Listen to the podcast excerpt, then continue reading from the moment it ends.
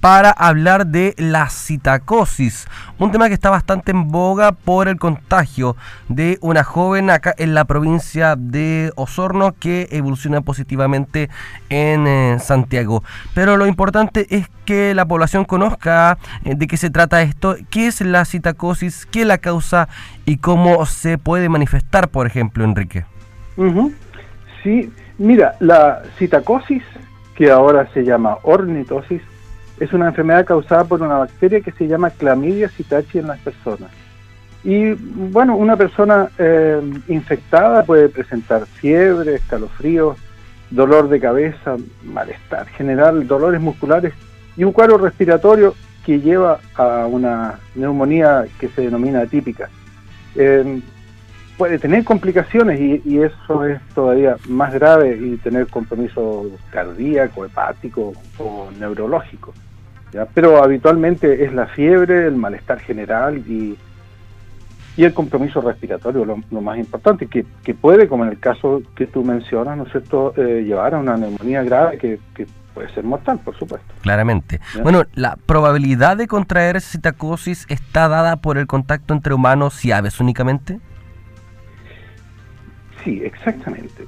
Y, y, este es un motivo de, de, algo de controversia, pero la infección por clamidia citachi está asociada en todo el mundo a un origen aviar.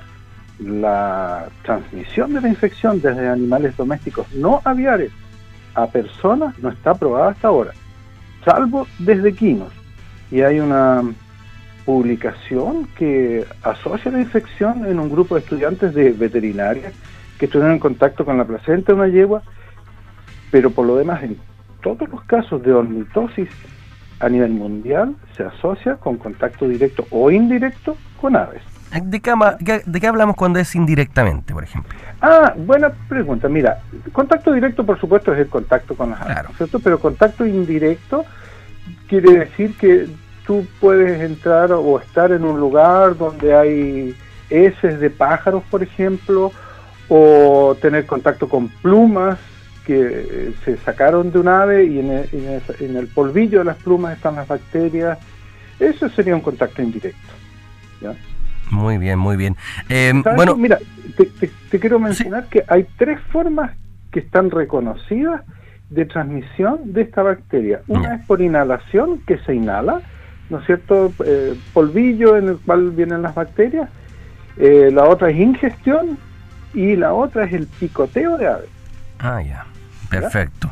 Bueno, eh, ¿todas las aves pueden transmitir esta bacteria a humanos? Mira, en, en la primera vez que se diagnosticó esta enfermedad en las personas fue transmitida a partir de loros.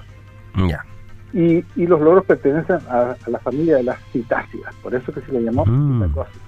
Muy bien. Pero posteriormente se demostró que esta bacteria está presente en una multiplicidad de aves.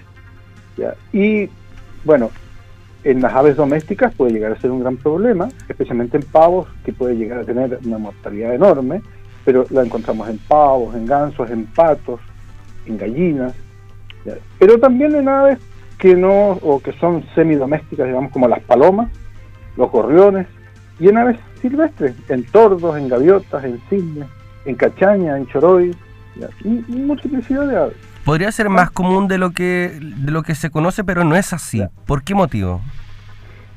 Mira, em, no, yo, eh, bueno, esto corresponde, esta infección corresponde a las llamadas enfermedades desatendidas, porque son enfermedades que no son de presentación frecuente, no son de diagnóstico frecuente, el diagnóstico también es complejo, em, y entonces, por supuesto que eh, por ejemplo, mira, en, a nivel nacional, en personas, tengo entendido que esto se diagnostica en muy baja eh, cantidad, eh, pero se diagnostica, pero hay enfermedades que son mucho más frecuentes. Entonces, bueno, los, los esfuerzos, los, los planes de control, en fin, están dirigidos a las enfermedades que son más prevalentes. Y estas enfermedades que son de menor presentación, eh, no, no se les considera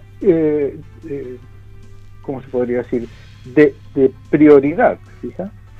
En medicina veterinaria esto no se ha diagnosticado hace mucho tiempo. hubo casos, y han habido casos, especialmente en los 90, eh, con, compromiso de aves han, em, han, habido, por ejemplo, ayer o antes de ayer estuve conversando con una colega que estuvo infectada en los años 90, pero no, no como otras enfermedades que son mucho más frecuentes, como otras enfermedades zoonóticas, ¿ya? Bueno, hay, hay efectos que esta bacteria produce en el organismo de una persona, como cuáles, por ejemplo, y hay un periodo de incubación, cómo se debe tratar, cuánto tiempo tarda, por ejemplo, una persona en recuperarse de citacosis. Mira, el periodo de incubación eh, se describe entre 5 y 14 días, aunque algunos, algunas publicaciones lo indican como hasta 4 semanas, pero por ejemplo, yo conversando con la colega que, estuvo infectada me decía que ella a los 10 días de estar en contacto con las aves presentó los signos. Ahora, el, el, cómo tratarlo, el, el punto es que eh, los médicos deben sospechar de esta infección y, como es una infección que es poco frecuente, entonces probablemente los médicos puedan sospechar de otras enfermedades primero. Sin embargo, el caso que hubo en Osorno, ¿no es cierto?, yo creo que ha eh, disparado las alarmas y, ha hecho que ahora los médicos también la incluyan dentro de las sospechas frente a un cuadro respiratorio grave como el que se presentó. Por ejemplo, si eh, esta mujer se eh, contagió de citacosis, ¿puede contagiar a otra persona o eso no se da? Mira, qué buena pregunta. ¿Sabes tú que no está... Yo, eh, yo no soy experto en la materia, eh, lo tengo que aclarar, pero he buscado mucha información en las últimas semanas y no hay demostración eh, de, de, salvo un par de publicaciones en Europa del contacto o digamos de la transmisión por contacto entre personas. Es algo que se la, literatura en general lo manifiesta como muy raro. Y una persona... Pero, ¿sí? pero puede suceder, puede porque está descrito. Ya, pero una persona, por ejemplo, que se contagie de citacosis, ¿queda con algún síntoma, secuela posterior a su recuperación? Em, bueno, depende del grado de compromiso que tenga. Y, mm. si el compromiso respiratorio es muy grave, puede quedar con compromiso respiratorio. Y el, y el problema no, no es solamente el respiratorio, porque puede tener compromiso, ya, como ya lo decía, cardíaco, hepático, neurológico. Multisistémico. Eh, sí, eh, hay personas que han quedado con, con secuelas que finalmente se han recuperado, pero han demorado bastante en recuperarse.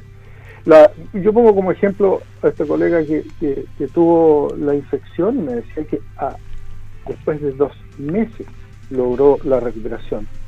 Eh, pero quedó con secuelas eh, todavía, eh, pérdida de equilibrio, un poco de parálisis, porque tuvo compromiso de un par craneano. Entonces, bueno, eso es la parte en los cuadros infecciosos que afectan, como en este caso, a múltiples sistemas orgánicos, pueden haber secuelas que son más complejas. Bueno, entendiendo que es una enfermedad zoonótica, eh, es complejo diagnosticarla, lo hemos comentado también, y como médico patólogo, ¿cuál es la evaluación que realiza sobre especialistas y equipamiento para estudios y detección de este tipo de enfermedades en Chile? Mira, yo considero que dentro de todas las limitantes que tenemos, ¿no es cierto?, dentro de las cuales, eh, la, por ejemplo, nosotros tenemos la limitante geográfica, tenemos eh, problemas de comunicación, falta un mayor número de especialistas. Todo esto puede ser un problema, pero la verdad es que nosotros disponemos de un sistema de salud animal y humano que funciona y funciona, yo diría, bastante bien. El, el problema muchas veces es la falta de un diagnóstico preciso inicial. Lo que, puede salvar la vida también de una persona. Ya, claro, porque la clave para solucionar un problema de salud es el diagnóstico, el correcto diagnóstico. Y desde esta perspectiva, bueno, el Servicio Agrícola y Ganadero dispone los protocolos para proceder frente a una denuncia de un problema de salud animal y tiene los mecanismos para procesar muestras en laboratorios regionales como en, Osorno. El Servicio Agrícola y Ganadero tiene un laboratorio en Osorno. Pero también tiene un laboratorio central en Santiago que tiene equipamiento de primera línea. Tiene una unidad de biotecnología con técnica PCR a tiempo real, que incluso puede discriminar entre distintas clamidias, porque eh, nosotros podemos encontrar distintas clamidias en los animales. Está la clamidia citachi, que es la que nos estamos conversando, pero también hay otra que es abortus, que afecta a las ovejas, que también es zoonótica. Eh, hay otra que es la pecorum. Y, y el SAC, si lo amerita, puede recurrir a laboratorios de referencia en extranjeros. ¿Y cómo estamos eh, como país en relación a otras naciones en este tema? Bueno, yo ahí no tengo seguridad, pero eh, porque no conozco las realidades de otros países, pero como le decía, nuestro país está en un buen pie eh, y todo parte, por supuesto, con la sospecha. Y por eso que es importante que los médicos estén eh, tengan el, claridad de la posibilidad de presentación de esta infección, así como también los médicos veterinarios frente a, un problema de salud en aves principalmente tienen que tener eh, claridad que hay una infección que es por clamidia citachi que puede pasar a las personas.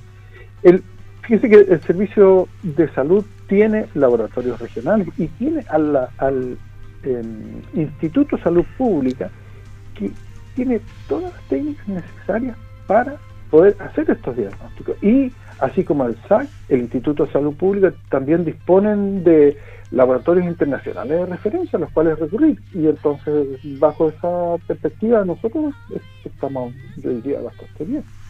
Bueno, en términos de educación, ¿qué se puede hacer para que las personas comunes y corrientes entiendan sobre este tipo de enfermedades?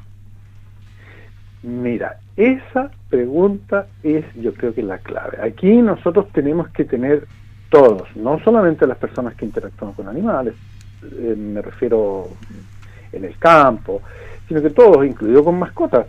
En, específico, esta bacteria también se ha aislado de mascotas. Eh, entonces tenemos que el, contacto eh, estrecho con los animales siempre puede ser un riesgo de transmisión de microorganismos, me refiero a bacterias, virus, hongos, parásitos, eh, nematodos, y tenemos que tener eh, em, ¿cómo se puede decir? Guardar cierta distancia y no tener un contacto estrecho. Ahora, si nosotros no, si nosotros tenemos nuestra mascota y, vivimos con ella y esta mascota no interactúa con otros animales, a lo mejor podemos tener más confianza en que no nos va a transmitir algo. Pero si nos encontramos en el campo, ¿no tenemos que tener más medidas de seguridad en el sentido de no tomar a mano desnuda eh, un animal recién nacido, de no acariciar un ternero recién nacido, un cordero, de no tomar una placenta, de no intervenir un parto a manos desnudas, eh, de ponerse mascarilla, eh, antiparras, porque los ojos es una de las fuentes de entrada de infecciones, no solamente en este caso, también en otros casos puede entrar por la mucosa ocular. Entonces, tenemos que protegernos y nosotros, yo diría, en general, como chilenos tenemos una concepción del riesgo que a nosotros no nos va a pasar, les va a pasar a otros. Claro. Y tenemos que cuidarnos más. Bueno, y también en la universidad eh, toman como ejemplo estos casos que suceden poco comunes y, lo evalúan, suponen, supongo, digo, ahí en la universidad.